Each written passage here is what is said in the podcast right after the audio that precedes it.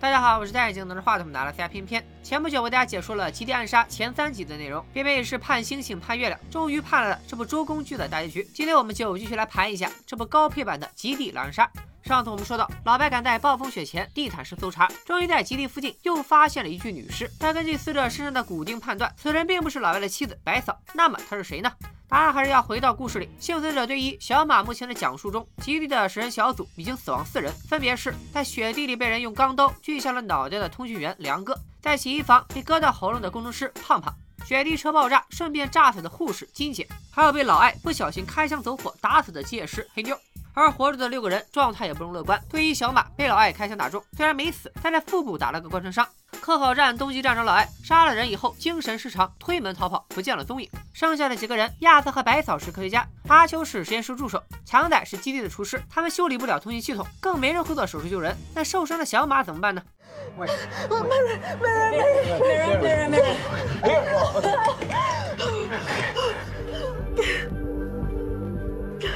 亚瑟说的没错，小马确实不是傻白甜，被子弹打穿肚子，还硬是能对着镜子现教别人给自己做手术，这绝对是个狼蜜啊！这边小马拼了命，还奶了自己一口，亚瑟却在回忆里说：“真希望小马当时就死掉，这样他就不会杀死所有人了。”亚瑟还揭开了老白目前最大的疑惑，那就是雪地里的尸体究竟是谁？原来竟然是莎拉。哎哎，莎拉是谁？好，莎拉就是当年北极星五号科考站的成员之一。北极星五号是现代家所在的北极星六号科考站的前身。八年前，北极星五号突发火情，莎拉舍命发出求救信号，自己却被大火围困，活活烧死。他的事，老白是知道的。老白疑惑的是，莎拉的尸体本该和废弃的北极星五号一起埋葬，为何又会出现在北极星六号附近呢？亚瑟继续发言，当时小马给自己做完手术，还处在昏迷阶段。基地里一共有两辆雪地车，其中一辆被炸了，还剩一辆。不过强仔说，剩下的雪地车也没动过手脚，只要谁敢点火启动，雪地车立马变成汽油弹，随机带走一名小可爱。看来靠雪地车求救是难以实现了。白嫂这时想起了被废弃的北极星五号基地，虽然废弃，但旧址距离新基地不远，当时的通信设备还保留其中，我们只要拿过来稍作调试，就能接通求救。亚瑟和强仔也同意，他们都是当年北极星五号的老成员，认为北极星五号的大火并没有蔓延到通讯室，而且现在全球变暖，冰川融化，被覆盖的旧基地很可能已经重新显露。亚瑟直接拍板，就坐雪地摩托车去北极星五号，谁赞成谁反对？I'm in, I'm in, and you? 行呗，你们仨都定了，还问我干哈？客气客气吗？阿秋最终还是没有跟三个人去北极星五号，他要留下来照顾小马，不能把小马一个人留给已经疯了的老艾。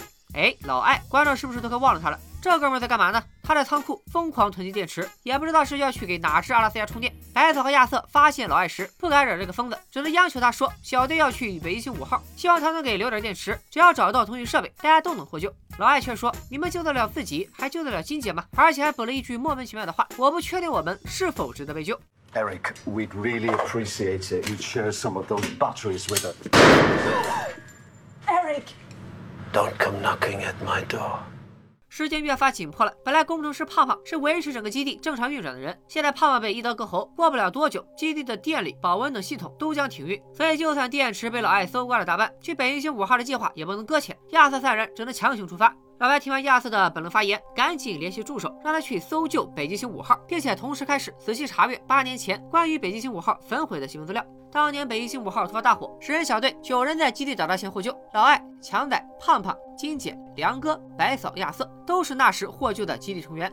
在上一集只提到名字的拉尔斯和达米安，这次也在新闻里出现。他们说是莎拉拼命顶着大火发出信号，团队才得以获救。新闻里介绍着莎拉，说她从西班牙毕业，在英国发展，不仅是出色的科学家、探险者，还有两个可爱的女儿，是个优秀的母亲。这次的事故里，她是可敬的南极英雄。新闻资料里似乎没有什么让老白意外的内容，他又来听小马的发言。小马说他醒过来之后，看见阿秋陪在床边，问了一下情况，知道了其他人去了北极星五号，立即要求上路追过去，找到他们三人。阿秋说：“你刚做完手术，伤口还没好呢，还上路上课都费劲。”小马才不管那些，他说：“我是医生，我单方面宣布我自己出院了。”行，不愧是南极地区第一狠人。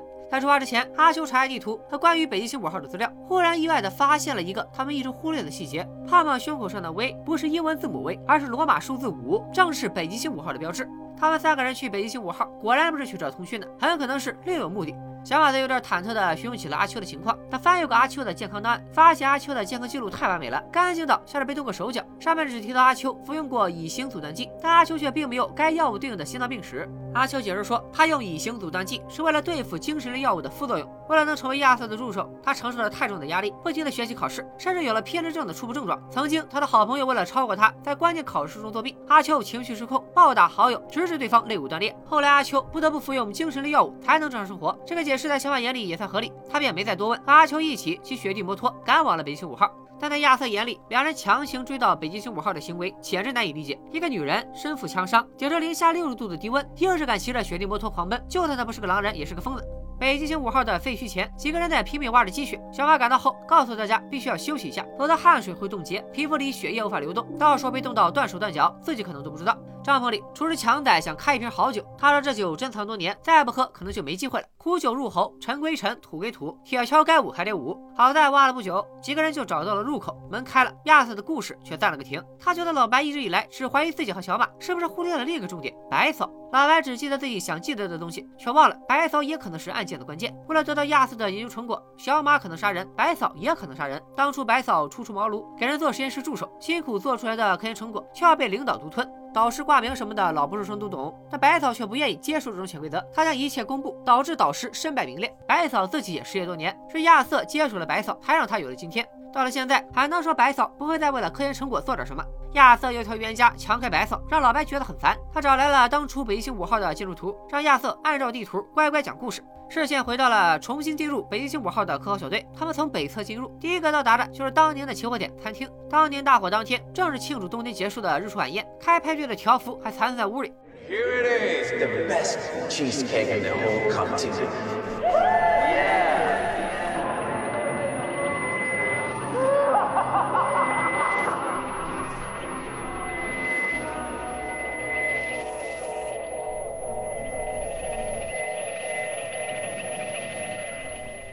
场派对，百草至今还历历在目，但目前却只剩下了一块被冻住的芝士蛋糕。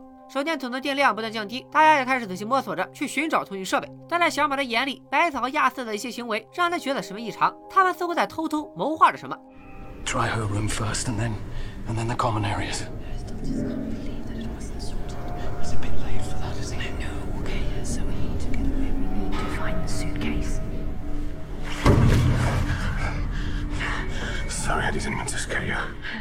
行李箱哪些东西没藏好？小马可以确定，大家确实是在找东西，不过绝不是通讯设备。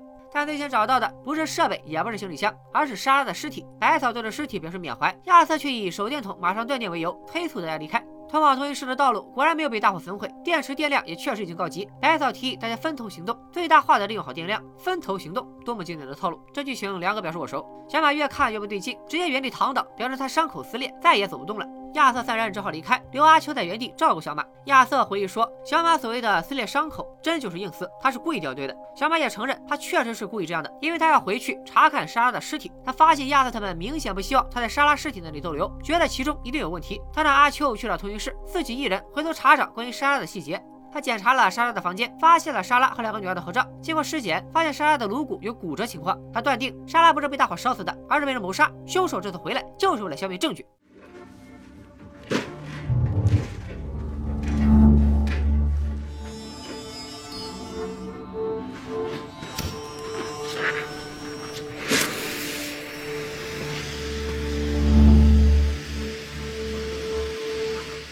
这个人是谁？又在找些什么呢？在红色的火光里，这个人始终没有露脸，但他要找的东西，小马已经拿到了。看来就是亚瑟和白嫂要找的行李箱，上面写着一句话：归还给莎拉。箱子里是一件沾满血迹的毛衣。还记得那个从楼顶跌落身亡的达米安吗？他不是意外坠楼，而是被迫自杀。也是他把这个箱子留在了北极星五号。跳楼之前，达米安拨下一通电话，对着电话那头的人说：“你以为你毁掉了那个东西？不，等到冰雪消融，它将重新出现。世人将知道你对莎拉做了什么，对我们做了什么。”说完便从容赴死。目前来看，达米安没有白死，小马确实找到了他留下的东西。但与此同时，亚瑟也顺着电话线找到了通讯室，但设备早已经被积雪覆盖，无法使用。小马与阿秋会合，同时收到了亚瑟通知设备无法使用，准备返程的消息。白嫂没有回复对讲机信息，大家找到他时，他有点神情恍惚，一直在嘴里说着以前的事，念叨着莎拉有两个女儿，还碎碎念着报菜名儿 three cherry pie, and cheesecake。樱桃派芝士蛋糕，这当然不是在启发你点外卖，而是在重复回忆当年北极星五号的点心食谱。当时老白就是借着讨论点心和白嫂第一次搭讪，最终结缘走到了一起。这个食谱两个人都印象深刻。白嫂不停地重复这些，很可能是在北极星五号的遗址受到了某些刺激，患上和小马一样的 T 三综合症，所以才会不停地重复一些最本能的记忆。小马提议把莎拉的尸体带回基地，通过进一步的验尸还原莎拉真正的死因。亚瑟虽然想反对，但却没有找到合适的理由。至于回到基地以后的故事，小马的回忆到这里开了个大，以下部分全是重点，作文符号自行暂停。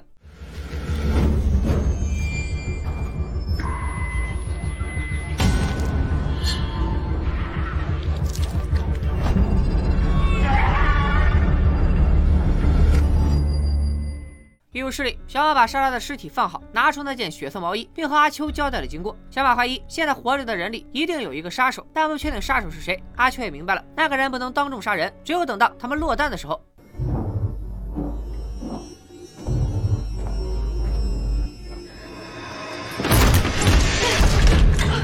杀手说来就来，阿秋和小马拼尽全力堵住了门，但门外的神秘人似乎并不打算放过他们。他断掉了医务室的保暖和电力，想要逼小马和阿秋自己出来。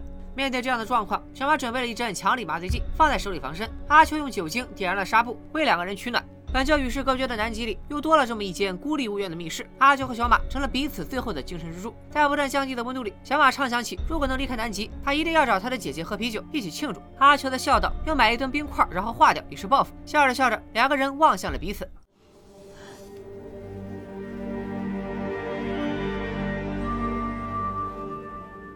爱情的 buff 一加，两个人也想明白了，与其锁在屋子里冻死，不如出去搏一搏。阿秋找到了断掉的电力系统，试图恢复，却没注意到身后的黑影已经逐步逼近。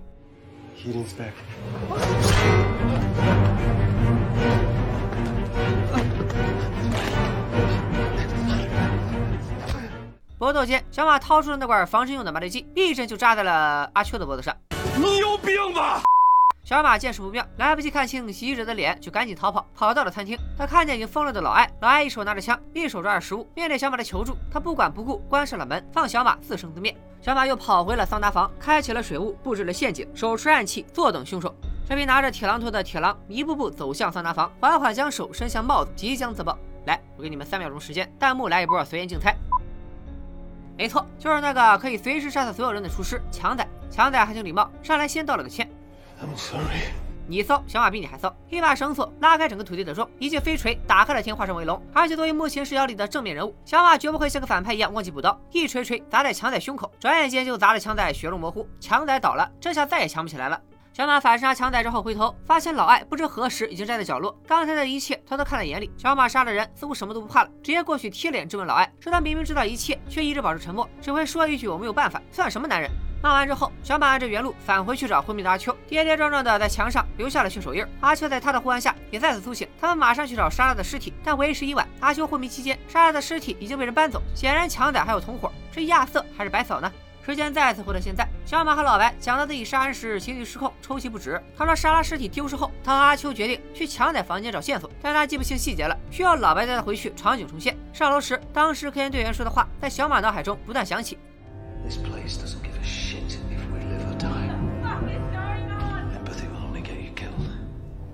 Could have done it.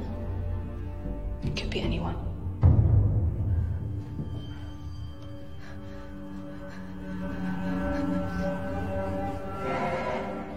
回到了强仔的房间，两个不同的时间在同一个空间里交叉呈现。阿秋发现了强仔翻阅最多的一本书是帕斯卡的思想录。强仔的手机和老外他们发现时一样被密码上锁，密码是什么？似乎可以从书里找到答案。帕斯卡除了是哲学家，更有名的身份是数学家。他的帕斯卡三角形就是一个特殊的数字排列，三角形中的每个数字都是它上面两个数字之和。就这样，哲学思考一下变成了数学三角。阿秋粗略动脑，谨慎推导，发现答案只有一个。手机打开了，强仔手机里的通话记录和邮件都被删除，但相册里却塞满了可怕的图片。到底是什么图片，却并没有给镜头展现。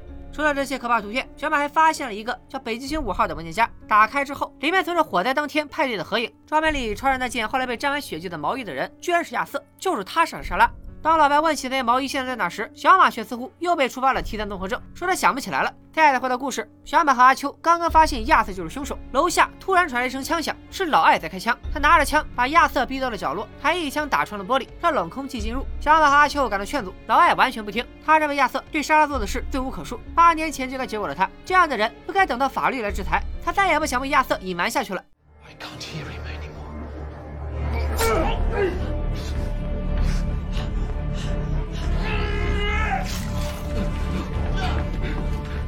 亚瑟一边辩解说自己是正当防卫，一边却捡起了枪，直指小马和阿秋。子弹打偏，击中灭火器，两人趁着浓烟逃跑。亚瑟持枪追赶，小马和阿秋分头逃跑。小马慌乱之中听到房间里有人发出求救信号，推门进去是窝在角落里的白嫂，但白嫂神情依然处于恍惚状态，她的记忆似乎已经错乱。提到要找医生时，她甚至要去找已经死掉的拉尔夫。小马一把抓住白嫂，问出了那个他一直想知道的问题：八年前在莎莎身上到底发生了什么？八年前，北极星五号正在准备庆祝冬季结束，大家一起喝酒聊天，吃着强仔做的芝士蛋糕。梁哥提醒莎拉有一个电话找他，让他去公共休息室接一下。莎拉还以为是两个女儿打来的，就赶紧去接。亚瑟的助手达米安还在和白嫂聊着实验的事，关于细菌的科研很顺利，但达米安却高兴不起来，因为亚瑟很可能独占实验成果，让自己和白嫂只出现在角柱里。白嫂看到莎拉离开，似乎预感到了什么，悄悄跟了上去。在休息室里等着莎拉的不是来自女儿的电话，而是亚瑟和他反复试探的性骚扰。亚瑟不停暗示自己成就了莎拉，同时也可以毁了莎拉的科研道路。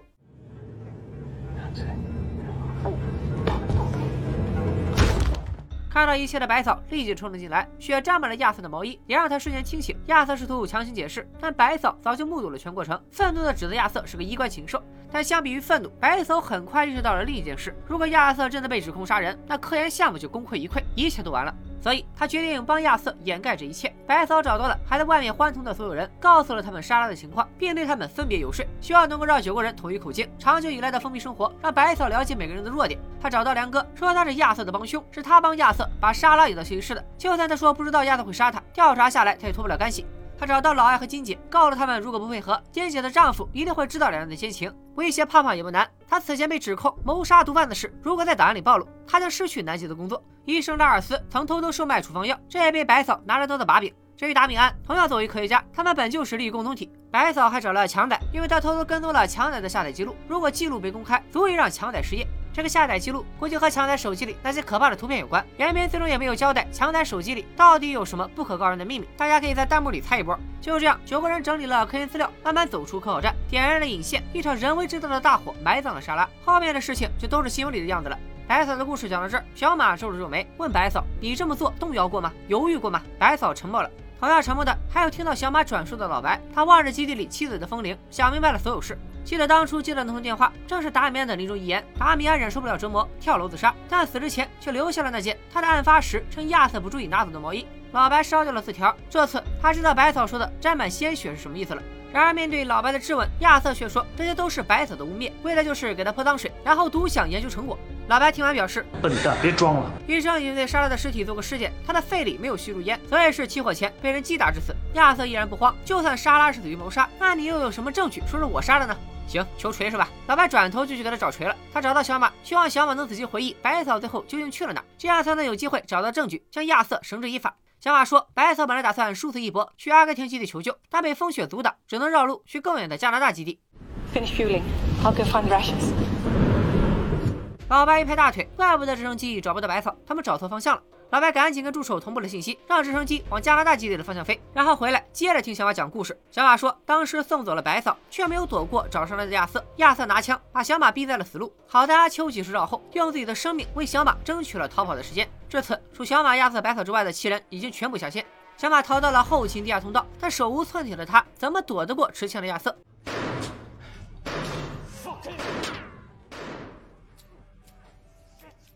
哦，还真躲得过。小马躲进了厨房，亚瑟被困在了地下。故事再次回归起点，唯一的问题是白嫂依然失踪。最终，直升机发现了一辆雪地车，在地基附近二十四公里处。老白一听到消息，甚至等不到直升机降落，就立即赶了过去。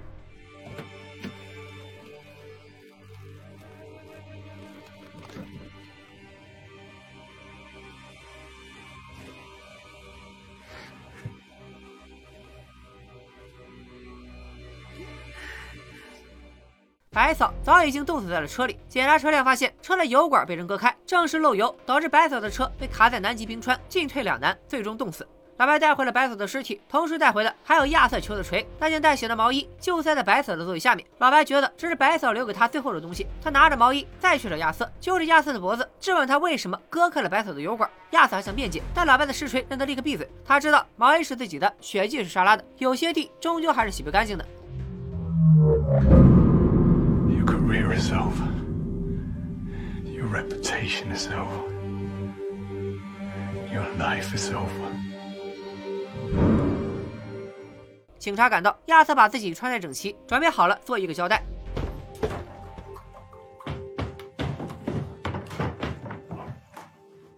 响动声被警察发现，亚瑟还是被救了下来。铁狼终究还是被出了，法律会给他最终的答案。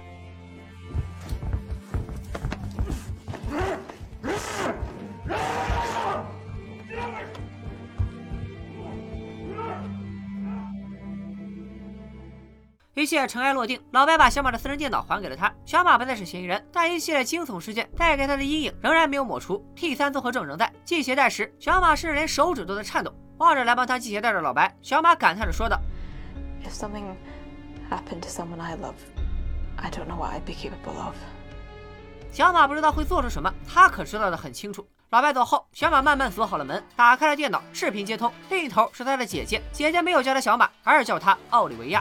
如果觉得这个名字不耳熟，我们可以回看一下。Sarah, there's a, uh, a call for you in the common area. Oh, this is Sylvia.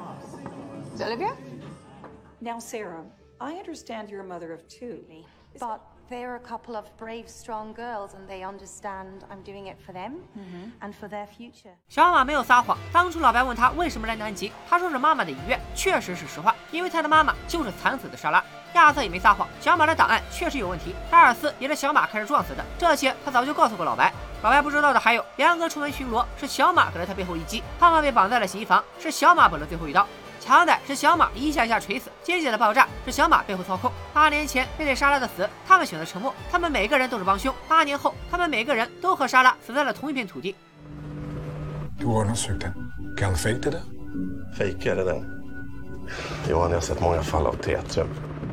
Nej, det har jag svårt att tro.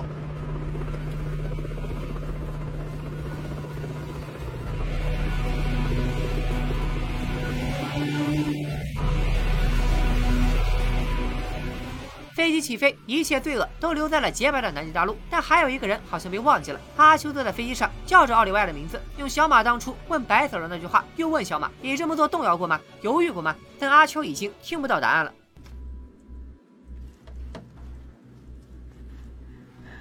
You are.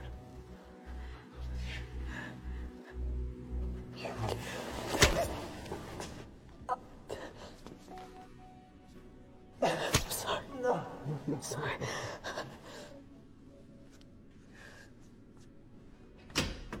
Maggie? Maggie, I found the rations. 小马回想起这些，表情十分平静，就像当初的白嫂，沉默着回答他的问题。小马也用沉默给了阿秋一个回应。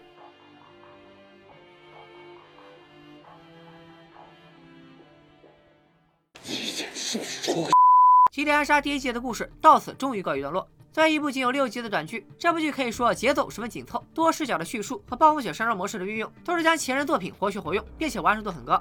虽然可能有不少朋友已经猜到了小马复仇的剧情，但这依然不妨碍他在过程中的扣人心弦。可能这部剧的魅力并不在于最后的凶手是谁，而是那种让你无法克制的代入感。偏偏作为一个老悬疑迷，从第一集开始就不停的强调自己，我们处在小马的主观讲述中，所有的描述都可能是谎言，但却依然不断的按照小马的思考方式来看待剧情。回看时会发现很多地方都有破绽，比如小马的时间线混乱，在他的描述里，梁哥和胖胖打架发生在欢迎仪式上，也就代表着冬季刚刚开始。给胖胖处理伤口后，通讯中断，梁哥被杀，但是实际的通讯中断。发生在老白到来前三周的时间，期间跨度接近半年，这显然是不合理的。不仅观众，剧中的老白也被小马引导了思考，忽略了这一事实。还有关于埋葬的海报，也很可能是小马完全杜撰的事。他在讲述海报的事实，亚瑟突然出现在他身边，跟他讲解南极公约，很不合逻辑。作为南极的科考队员，他不可能没受过相关特训。他之所以很早的告诉老白阿秋埋葬海报的事，可能是因为他后期一直躲在厨房，不知道亚瑟是否从地下通道逃了出来，也不知道亚瑟会怎样处理尸体。一旦父亲挖出了他故事里没法圆的人，他可以引导老白怀疑故事里埋海报的阿秋。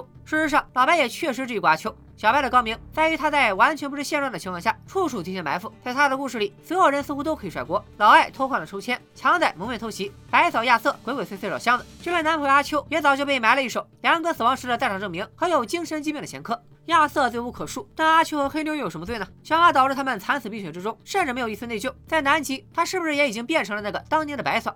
最后有个地方想提一下，片中小马做手术的情节并不是凭空想象，现实中还有更猛的人。一九六一年四月，前苏联医生列昂尼德·罗格佐夫在南极科考站突发急性阑尾炎，但基地内只有他一名医生，于是他对着镜子自己给自己开刀。这里经历一百零五分钟的手术，最终真的获得成功。他救了自己的同时，也创造了当时医学上的奇迹。同时，还有一件事也不是凭空想象，那就是在高校科研中，学科领头人对后辈的压榨和性侵犯。有些事情新闻可能忘了，但人没忘。二零一八年四月，一篇北京大学李悠悠实名揭发长江学者沈阳的文章，揭露了一桩二十年前的悲剧。北大中文系九五级女学生高岩多次遭受导师沈阳性骚扰后，反被诬陷主动勾引，痛苦不堪，选择自杀，而导师却一路提升职称，位列长江学者。当然，这样的案例远不止北大。虽然那次案件爆发之后，相关导师得到了处分，但就像片中亚瑟对莎拉所说的：“我可以成就你，也可以毁了你。”高校中导师一票否决制的绝对权利，如果没有从源头被讨论，那这样的案件就不会成为历史。虽然故事发生在南极，但有些事别在记忆里冰封。好了，本期的视频就聊。哦，对了，你以为片中小马坐着飞机离开南极，故事就结束了吗？还有件事情忘了跟你说。